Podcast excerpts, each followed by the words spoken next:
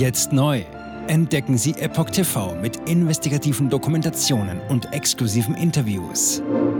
EpochTV.de Willkommen zum Epoch Times Podcast mit dem Thema Ansprache an Friedensbefürworter. Friedenstauben aus der Hölle? Erneut Buhrufe für Scholz. Ein Artikel von Maurice Vorgäng vom 20. August 2023. Bundeskanzler Olaf Scholz trat zum Wahlkampfauftakt der SPD in Bayern an die Öffentlichkeit. Das Polizeiaufgebot war groß. Der Kanzler erntete neben Applaus auch lautstarke Kritik und nutzte die Gelegenheit für einen frontalen Gegenangriff. Die Rede von Bundeskanzler Olaf Scholz auf dem Münchner Marienplatz am Freitag, 18. August, war von Applaus, aber auch von lauten Buhrufen und Pfiffen begleitet. Der SPD-Politiker verteidigte die Politik der Bundesregierung, speziell auch die Unterstützung der Ukraine. Ebenso versuchte sich Scholz erneut gegen die Dauerkritik vieler Menschen zu verteidigen, die seine Politik entschieden ablehnen.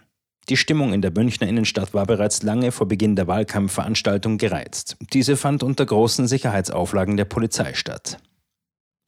Angriff auf Friedenstauben.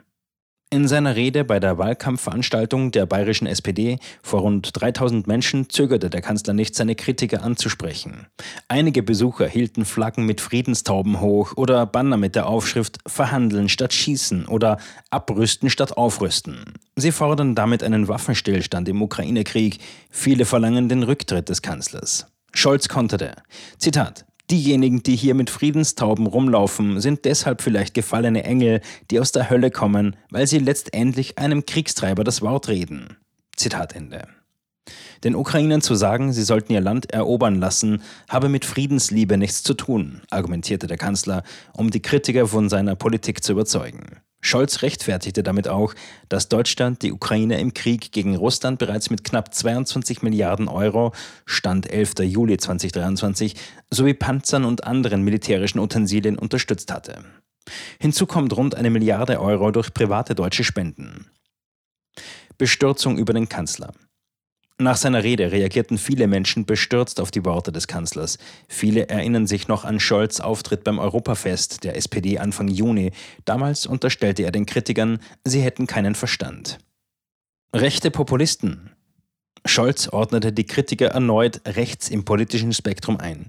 Der Kanzler sagte weiter, ja, die rechten Populisten sind schlecht für den Wohlstand, sie stehen für eine düstere Zukunft und darum haben sie auch immer so viel schlechte Laune. Das ist der Grund. Zitat Ende. Aber die Zukunft sei hell, demokratisch und frei.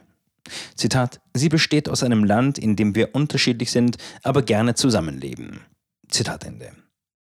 Obwohl zeitweise Pfiffe und Buhrufe dominierten, sprach Scholz in einem Interview nach seiner Rede von einer tollen Unterstützung von vielen, die hierher gekommen sind.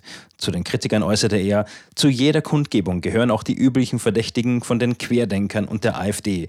Das gehört dazu. Zitat Ende. Schön fand er, dass man diese unter dem Beifall kaum vernehmen könne. Bei seiner Rede teilte er speziell den AfD-Unterstützern mit, Zitat, also Demokratie und Freiheit ist, dass man sagen kann, dass man seine Meinung nicht sagen kann. Zitat Ende. Das habe seine Partei der AfD schon immer mal mitteilen wollen. Mikrofon war laut gestellt. Scholz hatte sich jüngst immer wieder Pfiffe und Kritik bei öffentlichen Auftritten anhören müssen, so etwa in dieser Woche in Frankfurt oder im brandenburgischen Neuruppin. Die Kritik richtete sich auch hier unter anderem gegen die Energie- und Klimapolitik sowie Waffenlieferungen an die Ukraine. Eines war auffällig. In München war die Lautstärke von Scholz so hoch, dass Pfiffe und Rufe kaum bis zur Bühne durchdringen konnten. Die Kritiker hatten unter anderem Kriegstreiber, Versager und Lügner skandiert und auf ihren Plakaten warfen sie der Regierung auch Klimalügen vor und forderten eine Aufarbeitung der Corona-Verbrechen. Scholz Auftrittsort, der Marienplatz, war in der jüngeren Vergangenheit kein gutes Pflaster für Wahlkampftermine von Bundeskanzlern. Angela Merkel, CDU, wurde hier 2019 bei der Abschlussveranstaltung der CSU im Bundestagswahlkampf von einem gellenden Pfeifkonzert empfangen. Ihre Rede ging in der Folge beinahe unter, obwohl das Mikrofon der damaligen Kanzlerin aufgedreht wurde. Rund sechs Wochen vor der Landtagswahl in Bayern wollte die in Umfragen schlecht dastehende SPD mit Scholz ihren Wahlkampf eröffnen. SPD-Spitzenkandidat Florian von Brunn attackierte in seiner Rede insbesondere die Politik der Staatsregierung und warf CSU und Freien Wählern fehlende Konzepte für die Herausforderungen vor. Die AfD bezeichnete er als Rechtsextremisten. Umfragen. SPD in Bayern bei 9 bis 11 Prozent. Die bayerische SPD dümpelt in Umfragen aktuell zwischen 9 und 11 Prozent und braucht dringend einen Stimmungsumschwung, wenn sie ihr Wahlziel von mindestens 15 Prozent Stimmanteil noch erreichen will. Viele Parteimitglieder in Bayern führen die schlechten Umfragewerte auf die Politik der SPD geführten Bundesregierung zurück. Zum Auftakt der Veranstaltung, die mehrere tausend Menschen verfolgten, hatte Ronja Endres, Vorsitzende der Bayern-SPD, ausdrücklich darauf hingewiesen, dass Störungen mit Trommeln oder Trillerpfeifen ebenso untersagt seien wie das Tragen von Waffen. Nach Angaben eines Sprechers der Polizei hat unter anderem am Stachus die AfD im Vorfeld eine Versammlung angemeldet. Auch Querdenker waren dem Vernehmen nach unweit des Marienplatzes unterwegs. Die Polizei hatte auf dem Marienplatz Gittersperren aufgestellt und in den Bereichen vor der Bühne strenge Sicherheitskontrollen durchgeführt. Mehr als 200 Polizisten waren im Einsatz. Ausschreitungen gab es keine. Jetzt neu entdecken Sie Epoch TV mit investigativen Dokumentationen und exklusiven Interviews. Noch heute kostenfrei anmelden und völlig unverbindlich testen. Sehen Sie jetzt gratis den weltweit ersten Dokumentarfilm zur ESG-Bewegung Der Schattenstaat. Wer hat die Kontrolle? Eine originale Epoch Times Produktion. Besuchen Sie uns auf epochtv.de. Politiker machen Gesetze CEOs machen Gewinne. Doch das ändert sich jetzt alles. Die Zukunft passiert nicht einfach so. Die Zukunft wird von uns gestaltet, durch eine mächtige Gemeinschaft wie Sie hier in diesem Raum. Wir haben die Mittel, um den Zustand der Welt zu verbessern. Es gibt eine wachsende Bewegung, die Unternehmen, Regierungen und globale Institutionen zusammenbringen will.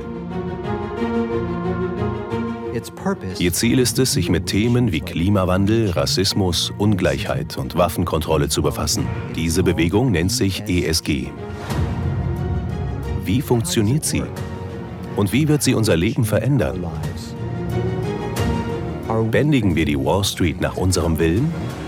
Oder sind wir diejenigen, die manipuliert werden? Man muss Verhalten erzwingen. Und bei BlackRock erzwingen wir Verhalten.